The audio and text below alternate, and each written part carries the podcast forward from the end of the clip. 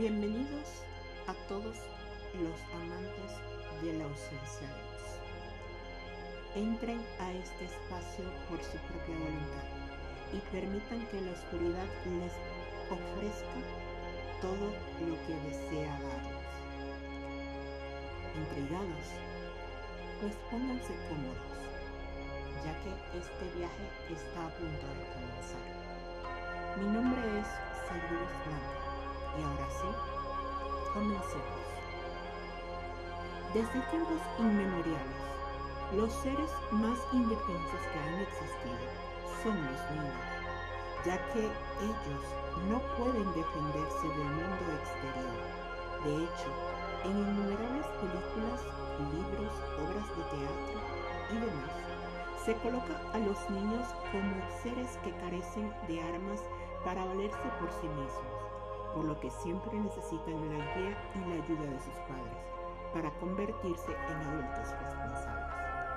Y es que traer a un hijo al mundo es una seria responsabilidad, pues conlleva educar, dirigir, ayudar y corregir a un ser humano en potencia, un adulto responsable, para que en el futuro él pueda tener la seguridad suficiente para poder enfrentarse a todos los retos de la edad adulta.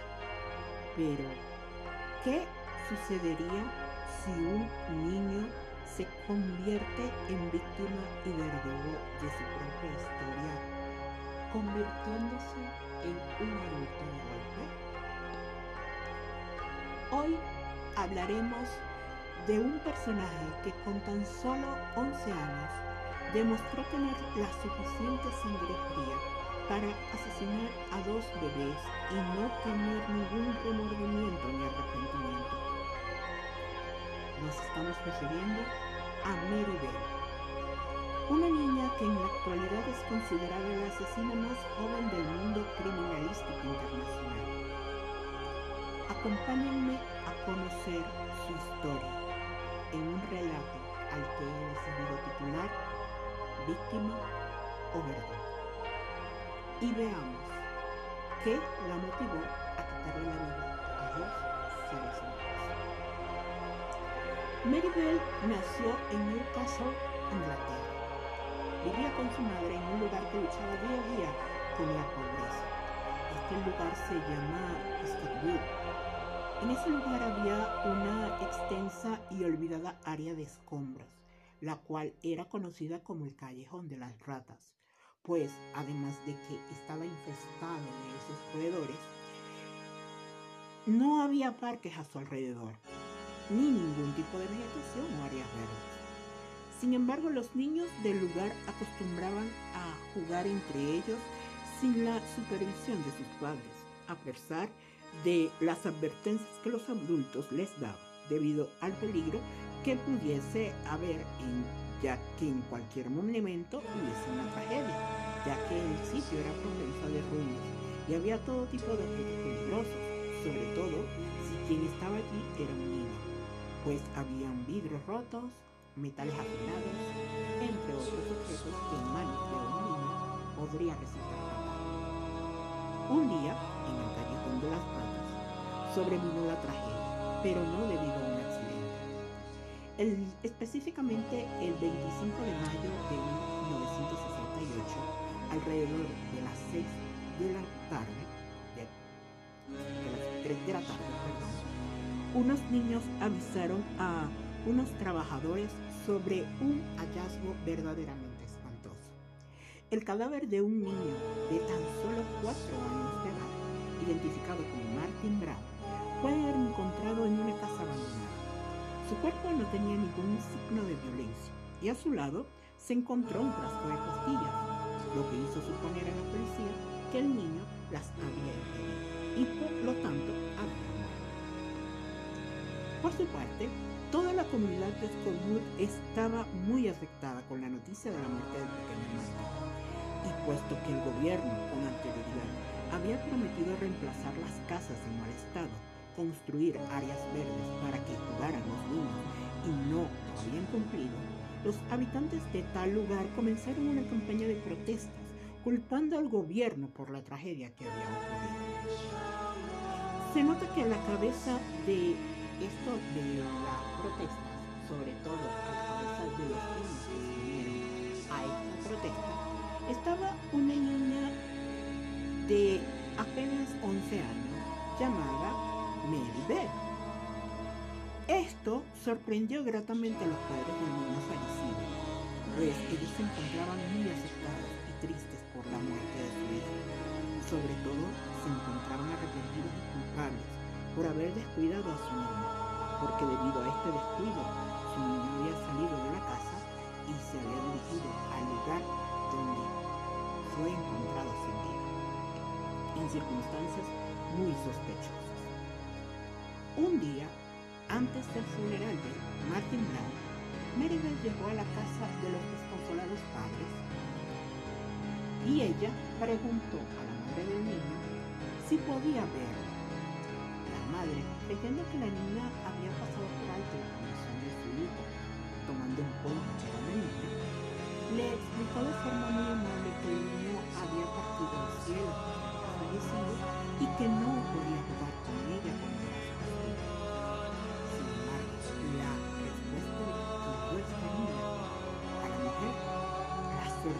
sorprendió y la desencargó sobre la niña le respondió, le respondió que ella sabía que Martín estaba muerto, que ella lo que deseaba era verlo la madre sorprendida, pero sobre todo enojada, le cerró de golpe la puerta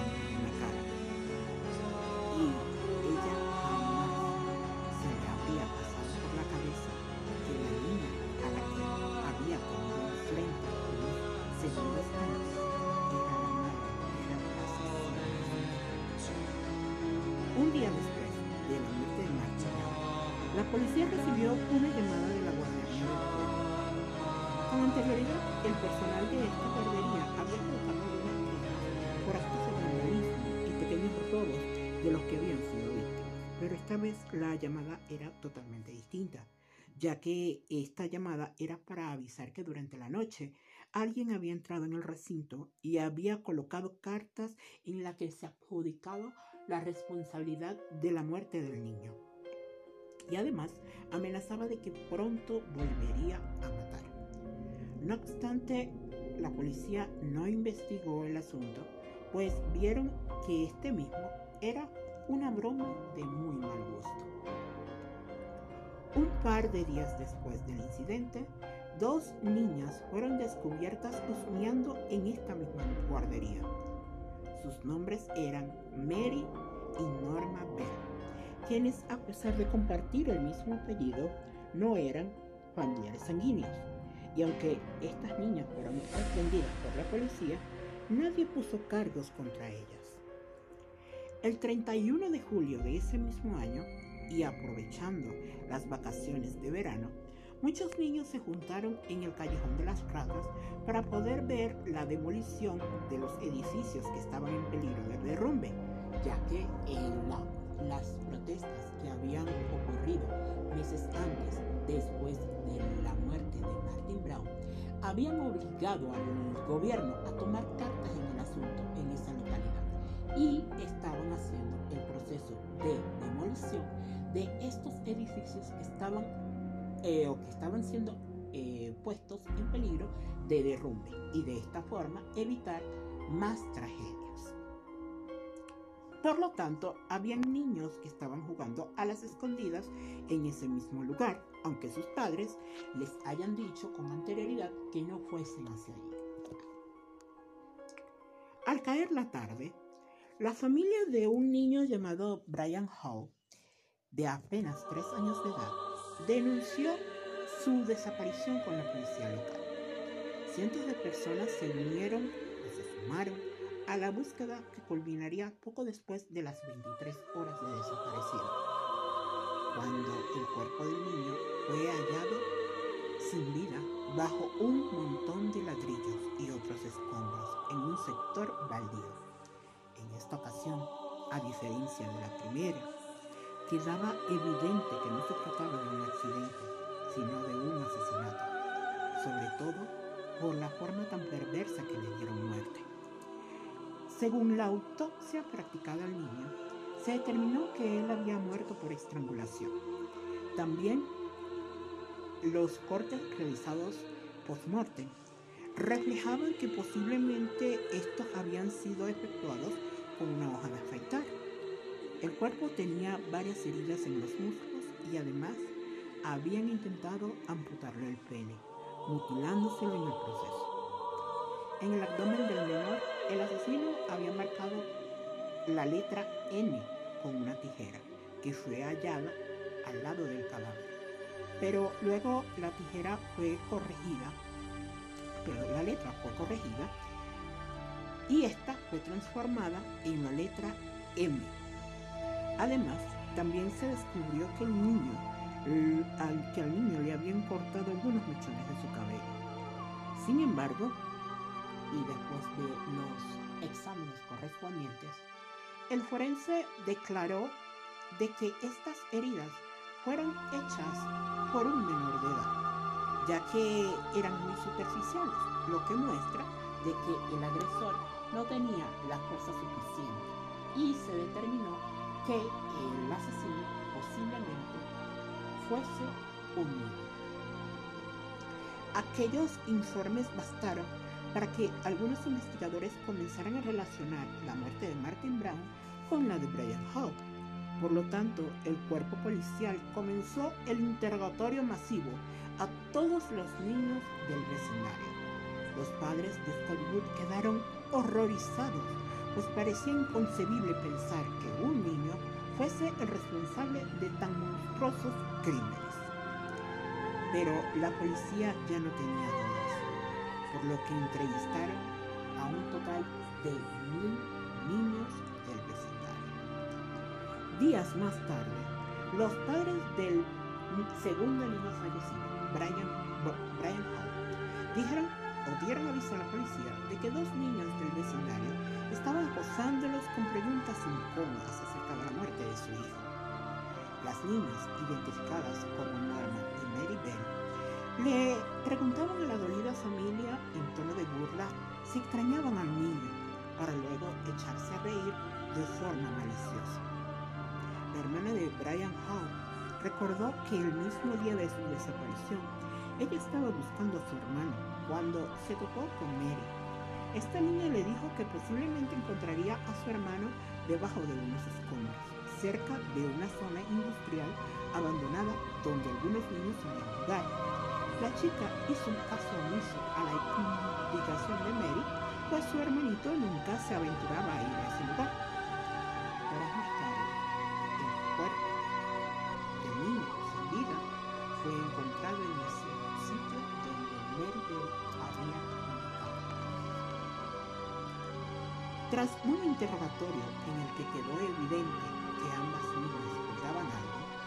Norman Bell se mostró como una niña normal. De hecho, demostró una actitud infantil durante toda la entrevista, como si eso fuese una broma.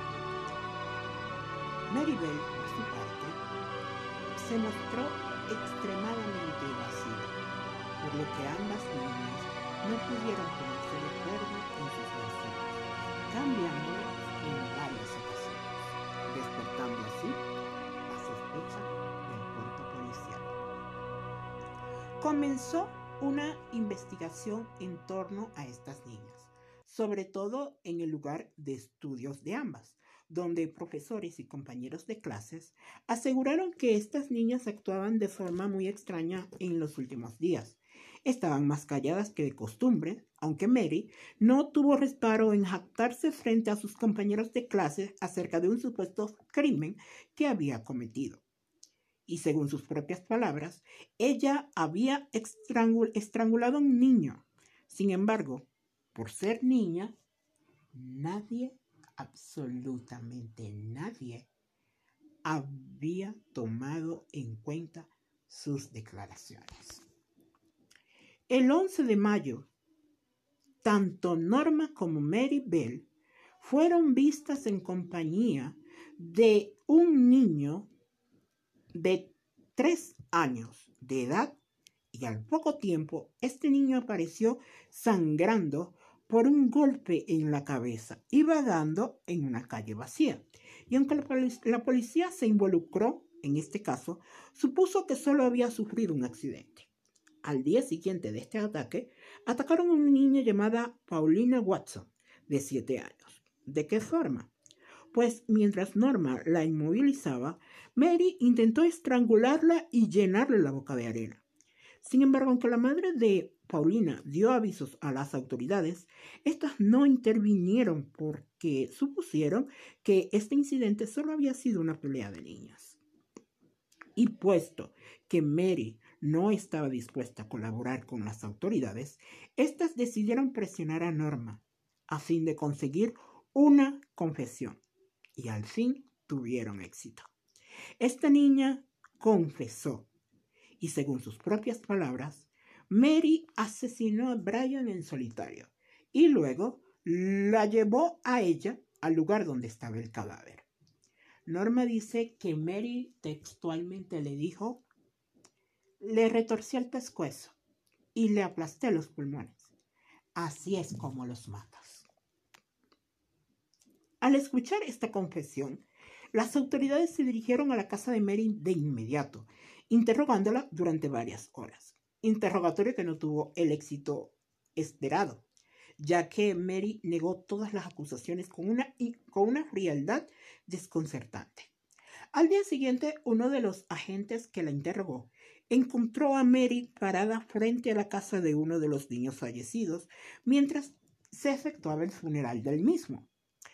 El rostro de la niña reflejaba fascinación y morbo, y fue en ese momento en el que este agente decidió que este par de niñas debía ser arrestada.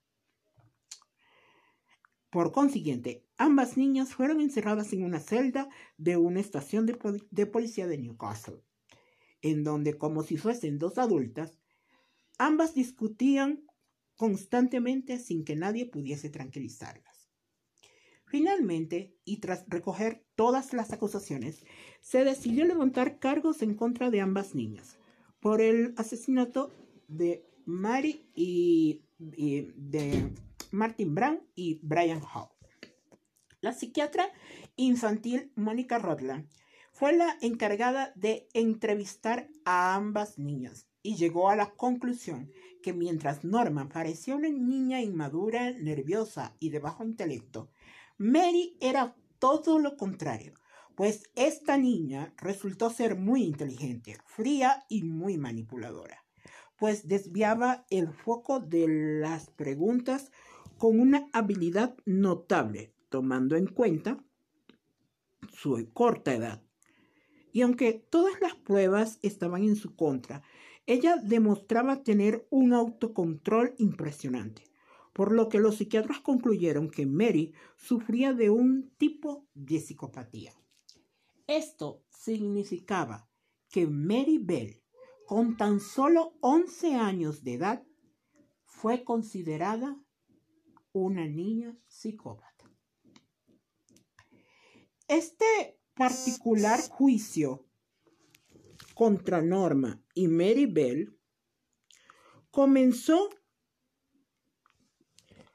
comenzó el 5 de diciembre de 1968 y conmovió a toda Gran Bretaña, pues nunca se había visto un juicio semejante, pues dos menores de 11 y 13 años respectivamente eran las principales sospechosas de haber cometido dos asesinatos escalofriantes en una asociación criminal insólita.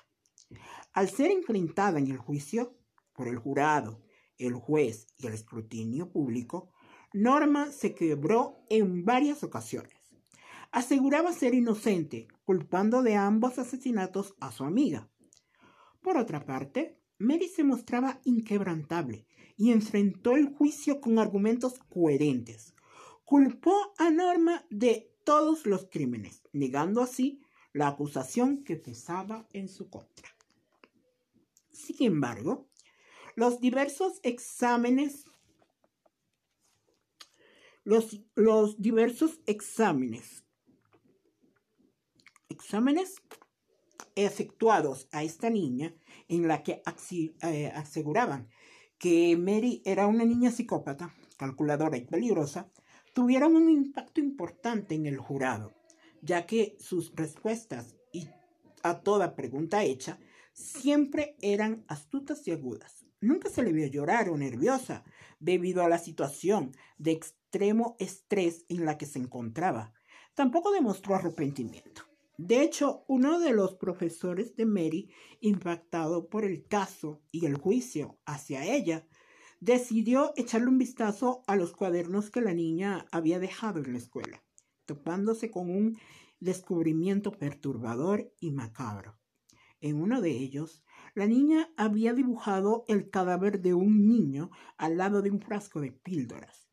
Este dibujo hacía alusión a la muerte de Martin Brown, y se llegó a esta conclusión porque muy pocos de los que supieron de esta muerte sabían el detalle del frasco de píldoras.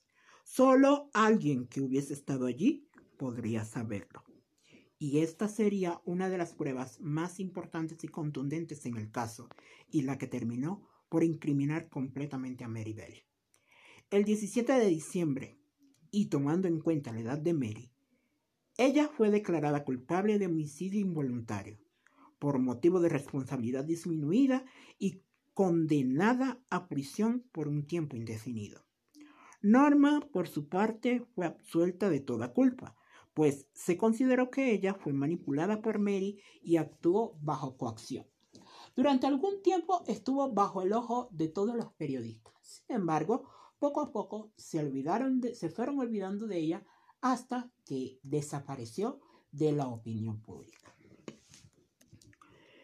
Sin embargo, en el caso de Mary, poner a una niña en prisión no era una tarea fácil, pues dada la edad de la culpable, no se sabía con certeza dónde ella debería pasar su primer día de reclusión, pues aunque el sistema tenía la obligación de encarcelarla por los delitos cometidos, no sabía dónde hacerlo. Por tal motivo, fue trasladada e internada a un hogar de prisión preventiva. Un año después, y un año después, fue trasladada a la unidad especial en Lancaster. Ahora bien, los psiquiatras estaban enfrentándose a el reto más importante y duro de toda su vida, al igual que las autoridades. Pues aunque según la ciencia de la medicina mental, una persona psicópata no tiene cura, el caso de Mary los colocaba en una posición arriesgada, ya que mantenerla en prisión de por vida no era una opción. Por lo tanto, debían por lo tanto, debían encontrar una solución. Debían ayudar a esta niña con todos los recursos, agotarlos todos, para que ella pudiese recuperarse de su enfermedad mental y de esta manera, cuando se comprobara que ella estuviese totalmente rehabilitada, ella podría ser puesta en libertad. Después de su encarcelamiento, Mary comenzó a presentar mejorías en su comportamiento, ya que en un ambiente controlado en donde varias personas estuviesen atentas a sus necesidades, la niña podía comportarse de forma adecuada. No obstante, la relación distante con su familia reveló que algo no andaba del todo bien. Betty Bell, la madre de Mary, solía visitarla de vez en cuando, y aunque ambas tenían una relación relativamente buena, en ocasiones Ambas discutían hasta el grado de que Mary perdía por completo el control. En 1972, Betty dio una entrevista a la televisión en la que confesó que ella era adicta al alcohol y a las drogas, por lo que empezó a lucrarse gracias a la historia de su hija. La pregunta que rondaba en la mente de todo el país y de las autoridades era evidente. ¿Qué había ocurrido para que una niña de 11 años asesinara a dos niños menores que ella? Mary había asesinado por primera vez un día antes de cumplir los 11 años de edad y asesinó por segunda vez casi un mes más tarde. Además, había manipulado a una niña de 13 años, es decir, a una niña dos años mayor que ella, para que ésta la ayudara. Con el fin de buscar alguna explicación satisfactoria de esto, Betty Bell no aportaba nada a este propósito, o aportaba muy poco. Lo único que decía como posible explicación era que probablemente las discusiones con su marido, el cual era un delincuente de poca monta llamado Billy Bell, habían afectado e influido el comportamiento de la niña. El libro titulado El caso de Mary Bell, el cual fue publicado en el año 1972, relató el juicio que estremeció a toda Inglaterra a finales de los años 60. En el año 98 se publicó un segundo libro sobre este caso. Y en este mismo libro, la verdadera y terrible historia de Mary Bell se pone al descubierto, levantando de nuevo una gran polémica al respecto. Según el texto, la madre de Mary, de Mary Bell, Betty Bell, se convirtió en una adicta a las drogas desde su adolescencia. A los 16 años quedó embarazada de, de Mary de un padre desconocido. Desde que ella se enteró de su embarazo, se propuso no tenerlo, e incluso ella confesaría más adelante que estando embarazada, se golpeaba el abdomen con fuerza para abortar a la niña que llevaba en su vientre. Sin embargo, no pudo hacerlo y Mary nació el 26 de mayo de 1957. Aunque desde el inicio Betty la vio como un estorbo.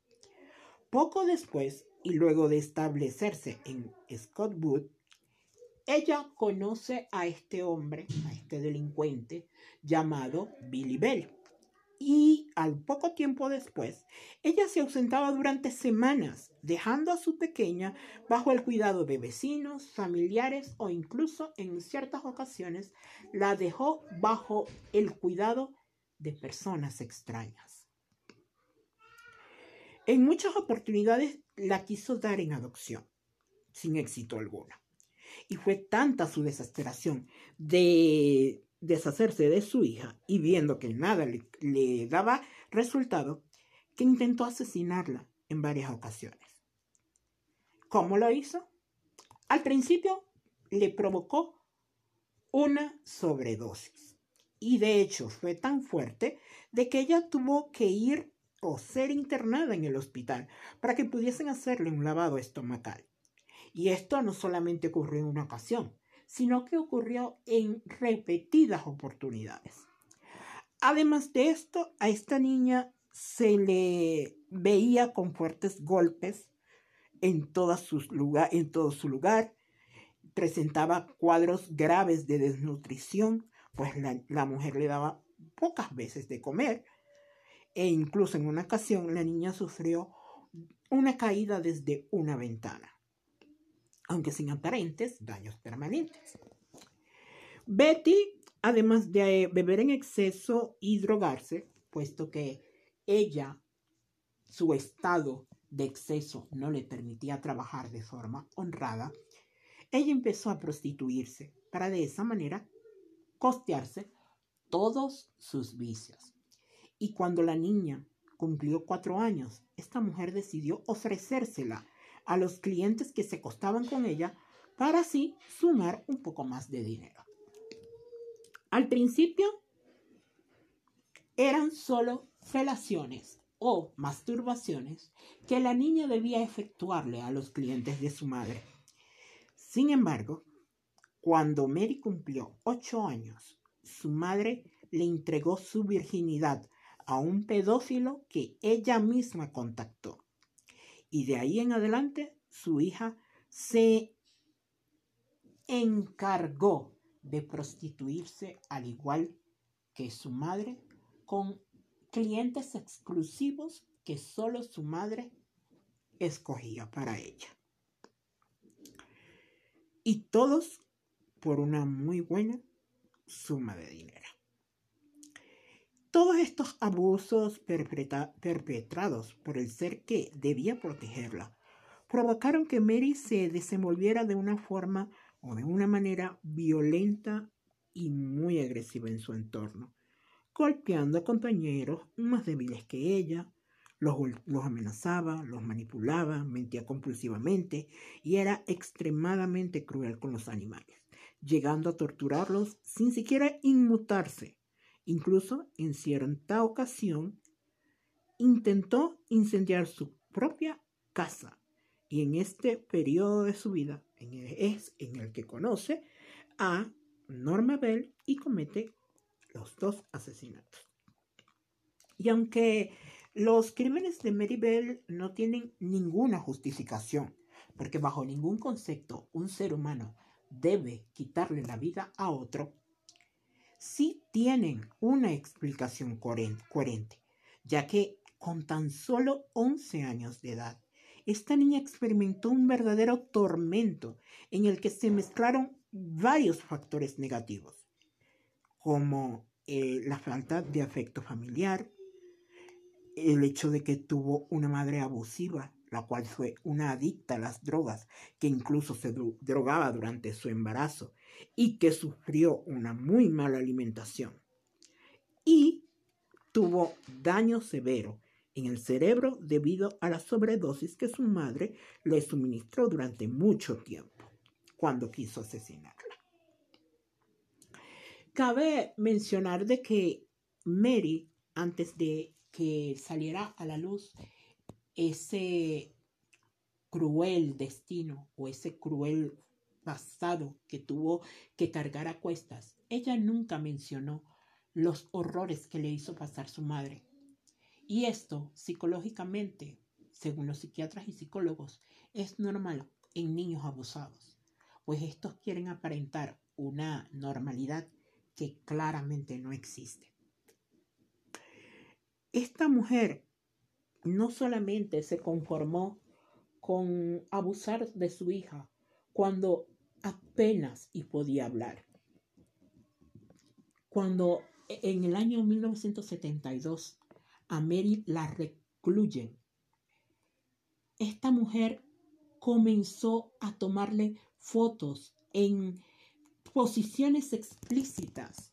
Y no solo eso, sino que obligaba a su hija a escribir poemas, a escribir cosas que luego o posteriormente esta mujer vendería a periodistas amarillistas, a pedófilos, a mm, coleccionistas ah, de la cultura negra, de la cultura, como podríamos decir, coleccionistas de objetos relacionados con crímenes o a simples morbosos.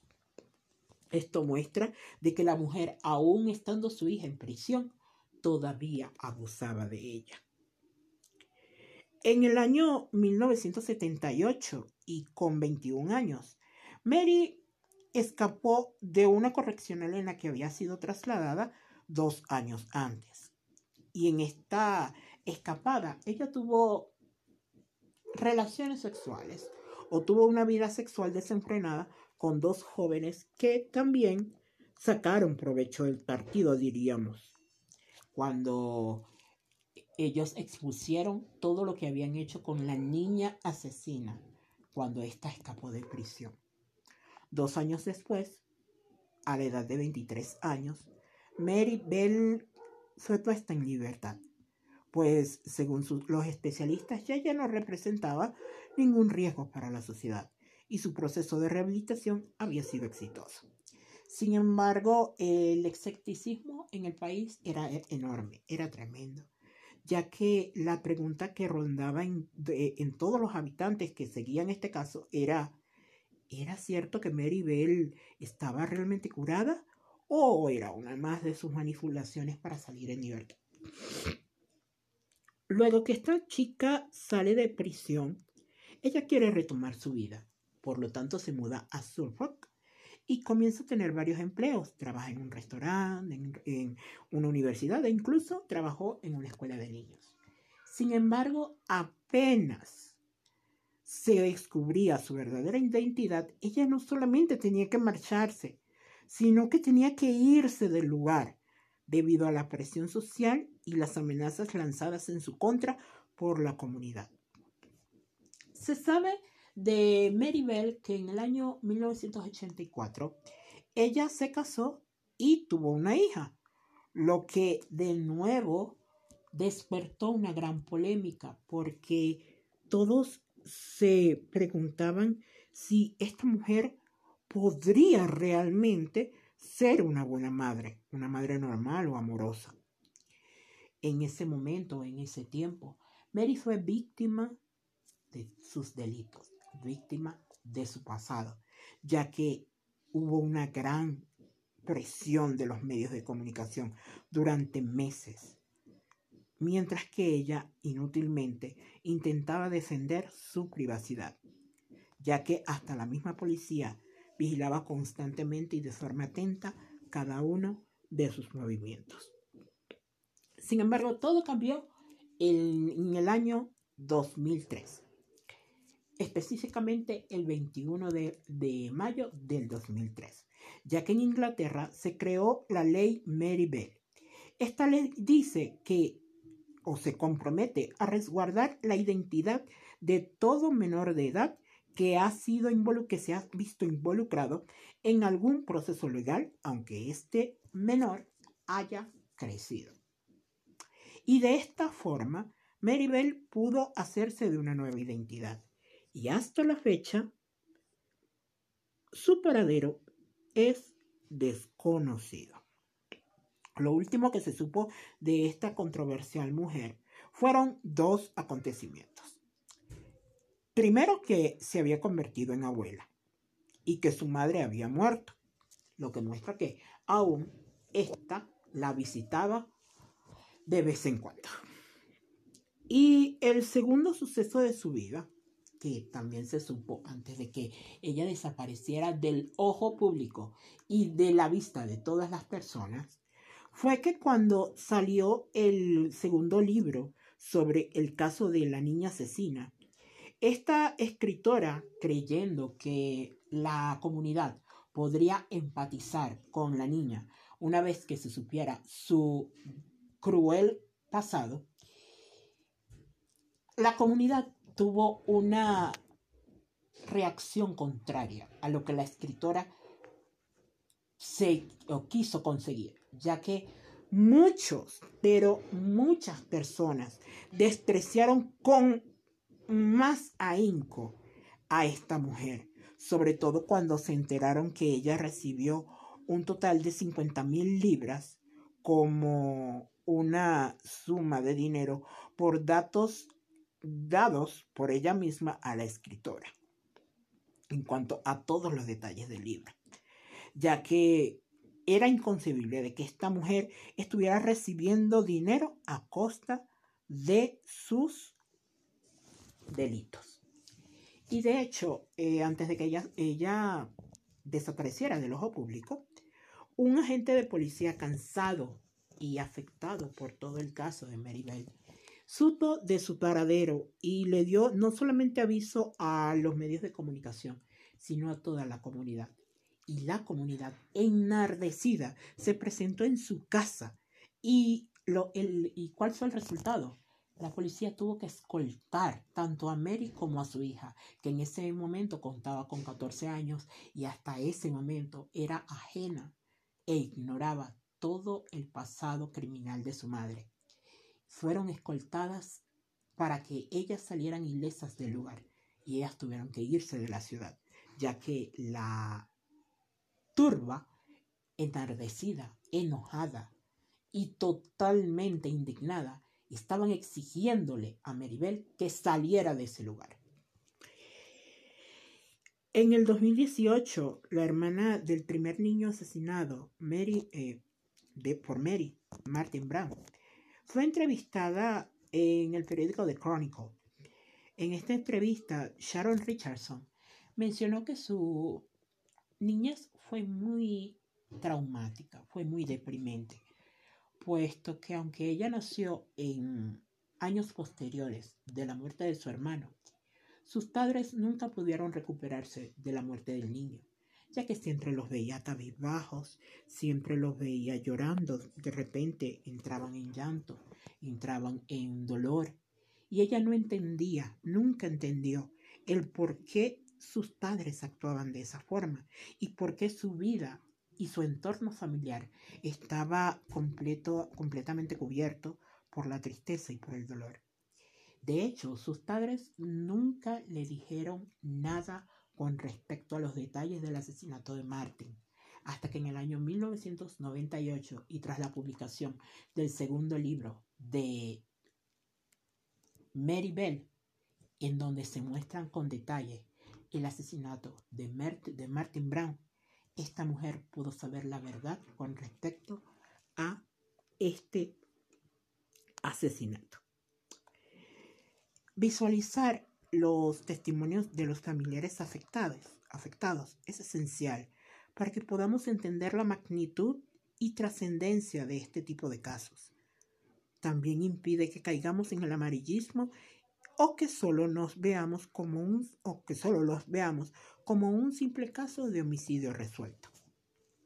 Crímenes tan estremecedores y espeluznantes como los cometidos por Mary Bell, quien fue víctima, pero también fue verdugo, a veces nos hacen olvidar que también existen otras víctimas que tienen nombre y apellido y que también son parte de la historia.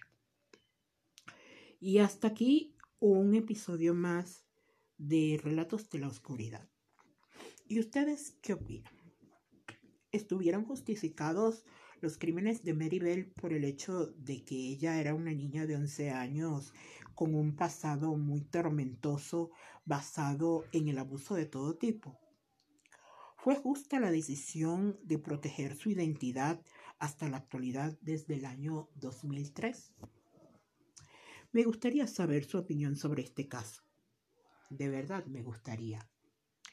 Espero que haya sido de su agrado y que, nos que este caso les haya hecho pensar de una clara verdad. A veces el pasado, cuando nosotros no logramos superarlo, puede perseguirnos por toda la vida, trayéndonos consecuencias completamente impensables.